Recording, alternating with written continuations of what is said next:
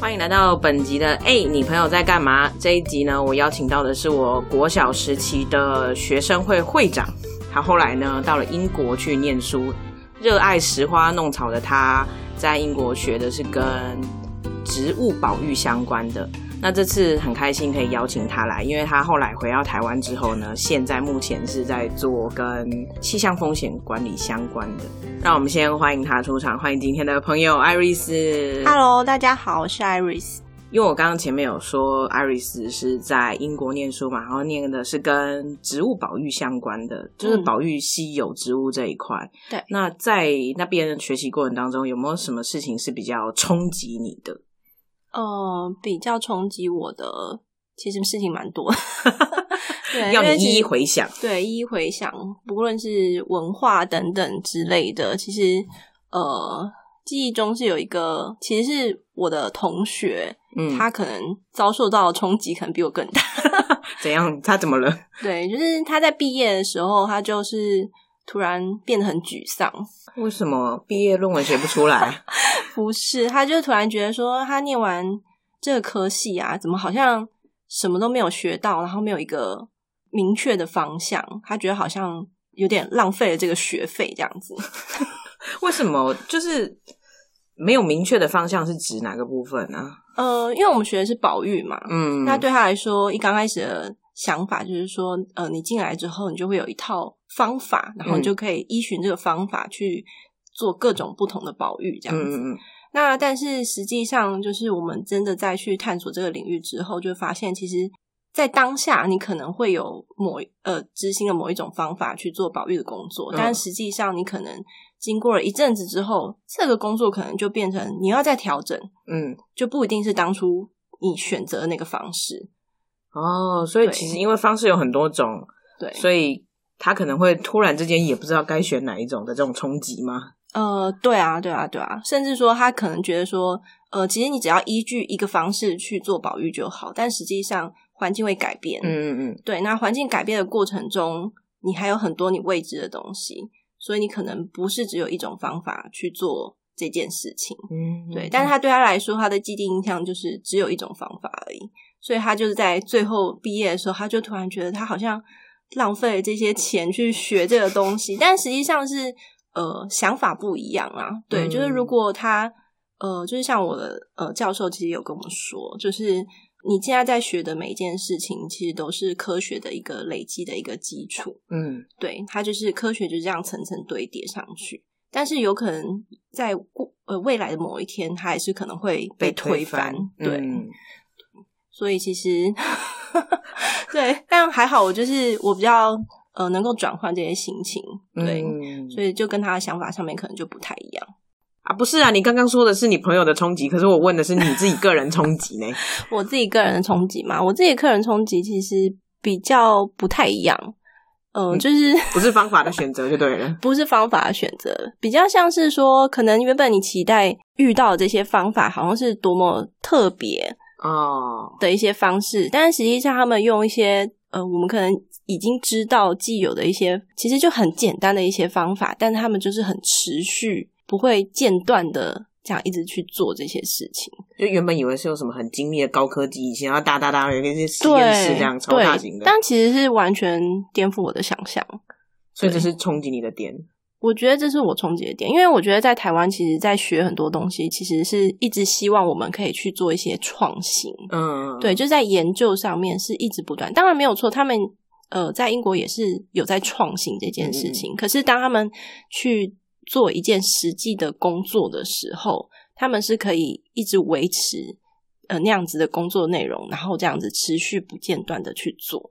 就是原来的那条路，他还是会持续走，该做的日常，他还是会继续不断的对继续下去。所以他们可以搜集到很多长期的野钓资料，其实也我觉得跟他们的这样的性格其实也有关系。嗯，对。好了，我还是有收集到你冲击的点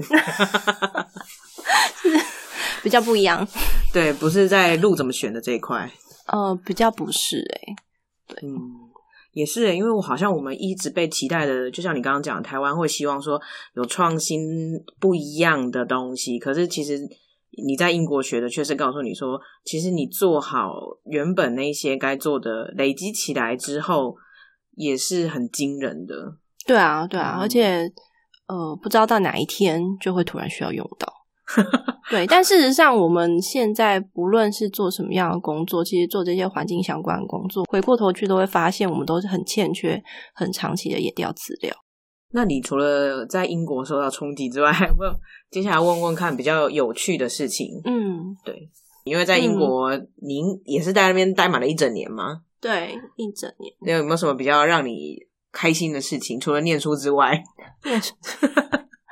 呃，我们今天有去一个那个种子银行去实习。种子银行是在干嘛的啊？种子银行其实就是在做保存种子的工作。哎、你知道像我们这种门外汉进去啊，就会觉得说，哦，种子银行就是里面有很多不同的种子，然后干燥的是可以吃啊，不是、啊？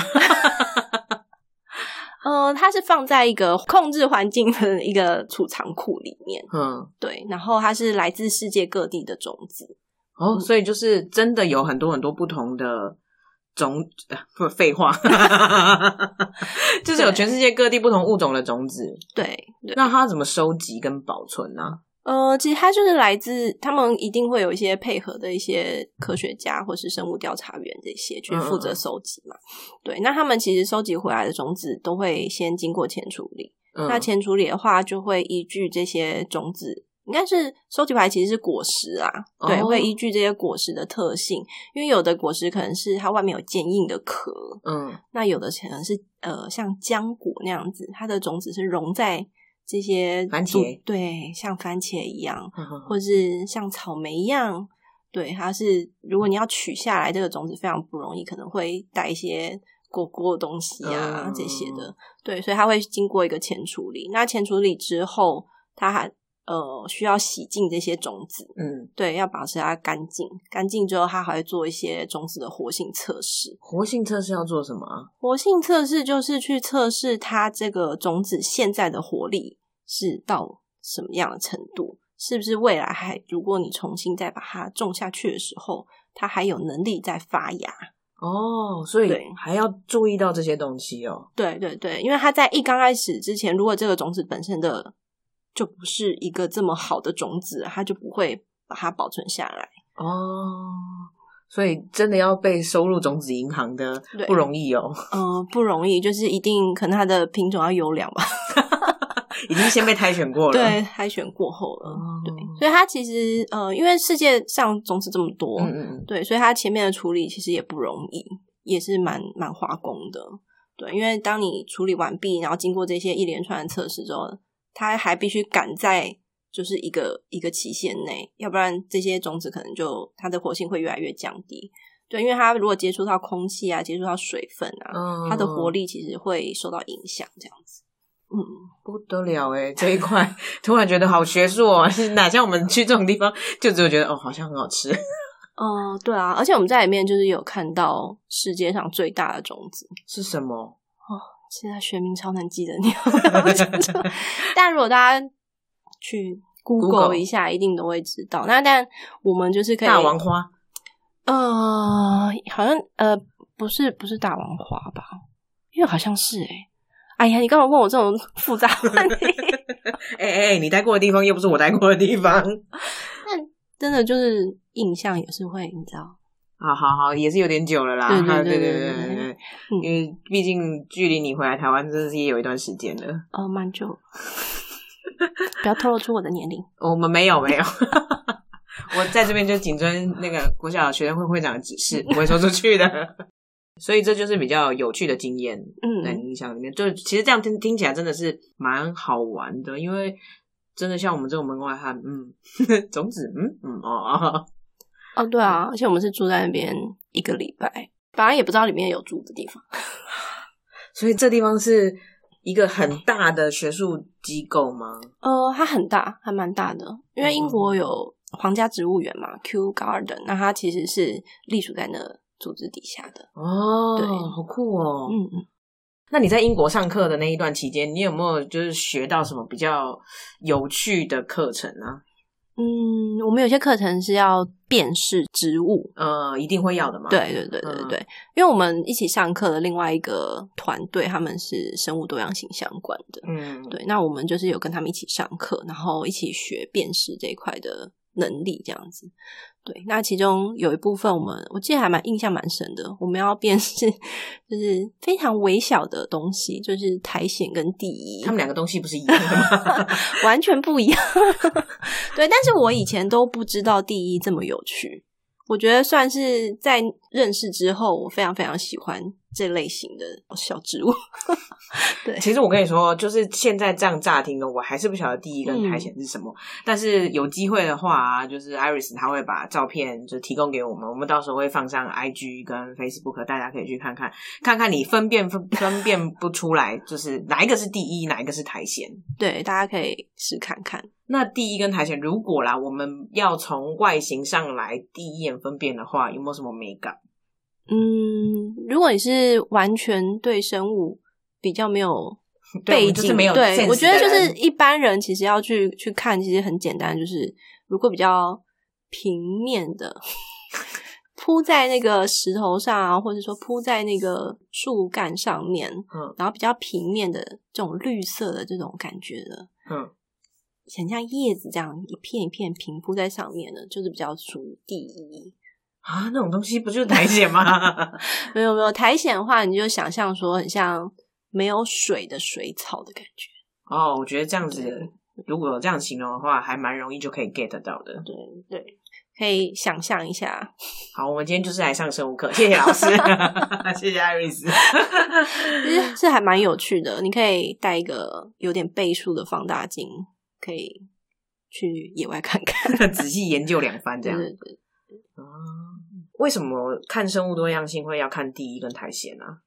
嗯，其实他们也是算是就是整个生态系里面很重要的一环，虽然它很小，嗯，它也是算是指标吗？对指标性的那个一个，因为它呃算是说有一些特定的环境，它其实很需要这种地衣或是这种苔藓，嗯，有一些特定环境会这样子。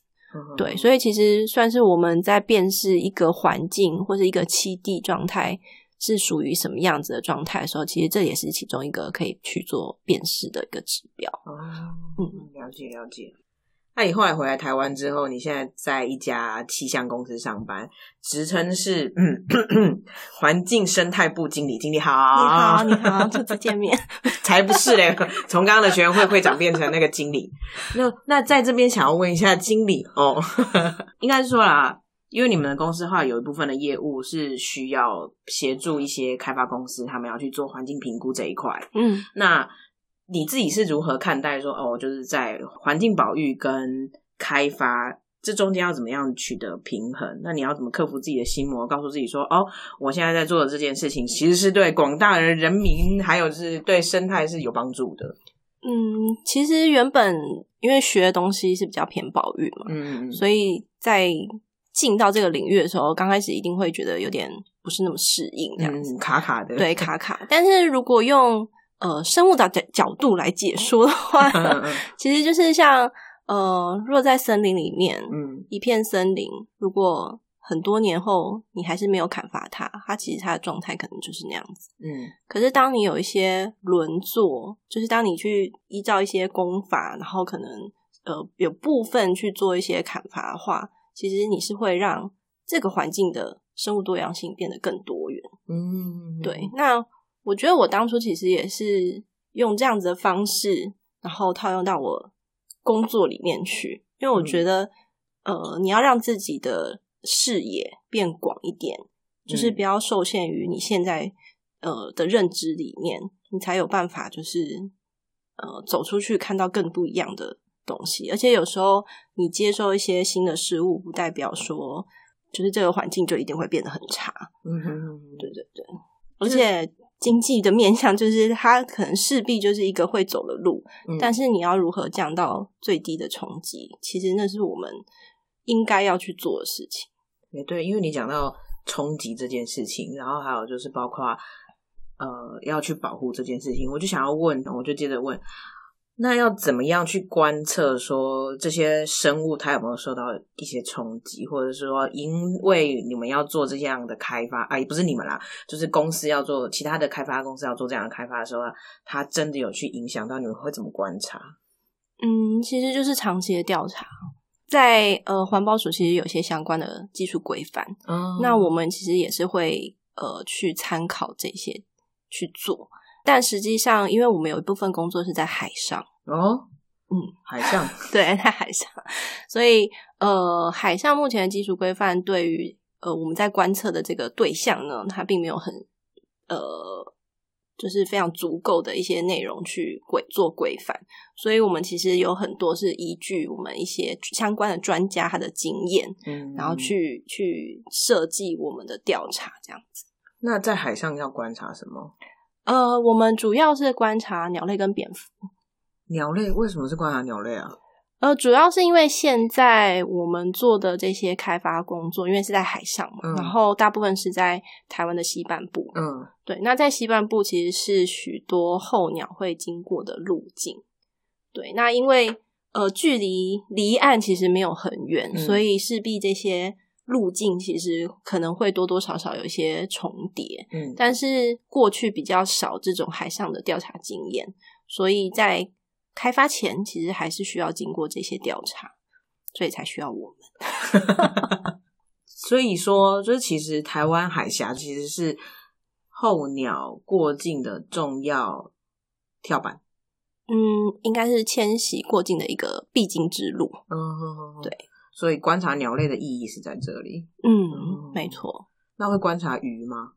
鱼呃也是有这方面的调查，水下的调查其实还包括呃鲸豚啊这些那要怎。么知道鲸豚的反应？就是知道说，哎、他们被打扰了。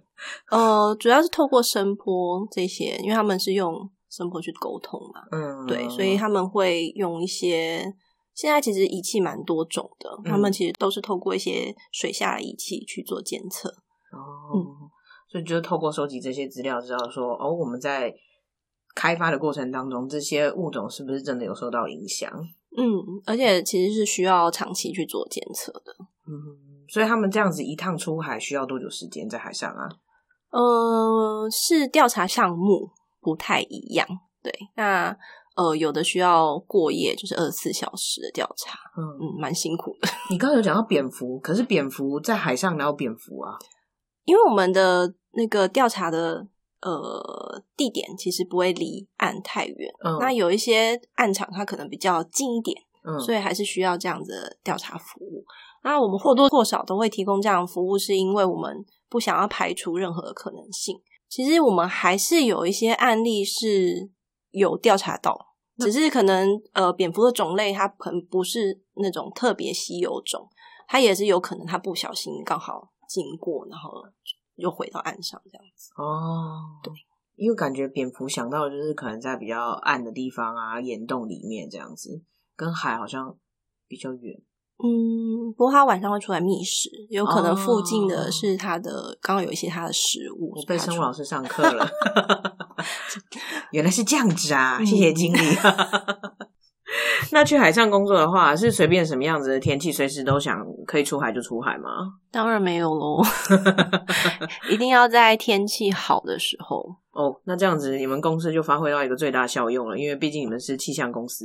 嗯、对啊，因为其实本身我们也会提供就是浪高的一些预报，嗯，因为出海这个其实还蛮重要的，我们要依据就是浪高的一些条件。嗯那我们通常呃春夏季的话会呃大概在一米五左右。哎呦，好专业有，一米五这个，对，就是我们自己有设定一个标准啦，嗯就是大概在这个、这个条件下，我们会判断是可以出海的时候。嗯对，那但是呃，像秋冬季，因为东北季风下来，嗯呃，天气状况就不会比较不好，嗯所以我们条件可能就不会用的这么严苛，可能稍微再高一点点的浪，我们还是会出海去做调查这样子。那就是浪高的话，会影响看到的鸟类物种吗？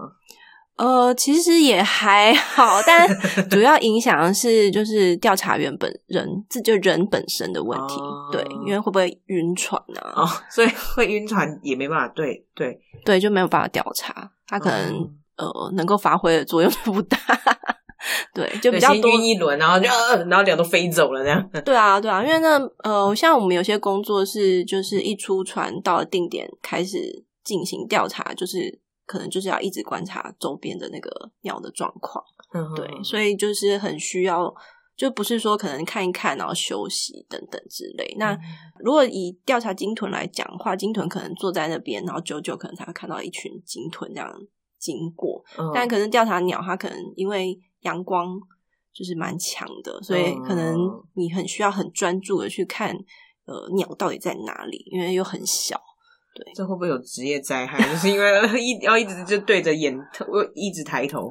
我们也是蛮担心的，所以其实他们通常呃有经验，自己都会做一些防护措施。哎、所以如果他真的在发呆，你也不知道哎、呃，是没有错，但是因为呃，我们的方式其实就是会有一个人是做记录嘛，嗯那这些调查员看到之后，他会回报，嗯，那他也会偷偷的，就是呃，就是看一下，就是这些调查员的状艾瑞斯今天，只有看到八只不合格，阿南看了十只比较多，就是会蛮容易可以就是可以判断说他的，就是我们会说是鸟工，就是鸟工好不好？哦，鸟对工，哦，嗯，好，这呃，生物啊，对对大自然。对对对，嗯那除了这个之外，就是上船的人，其实要开船的人应该蛮重要的。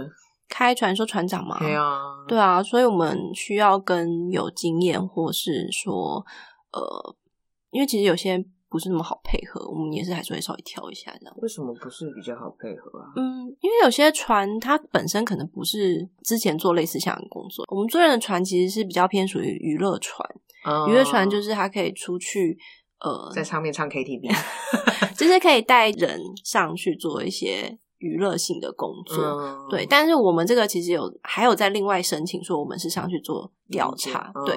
但是通常娱乐船它就是有限制，就是它是呃在海上最多最多只能待四十八小时，嗯对。那除非你的船员有船员证，嗯才能再待更久的时间。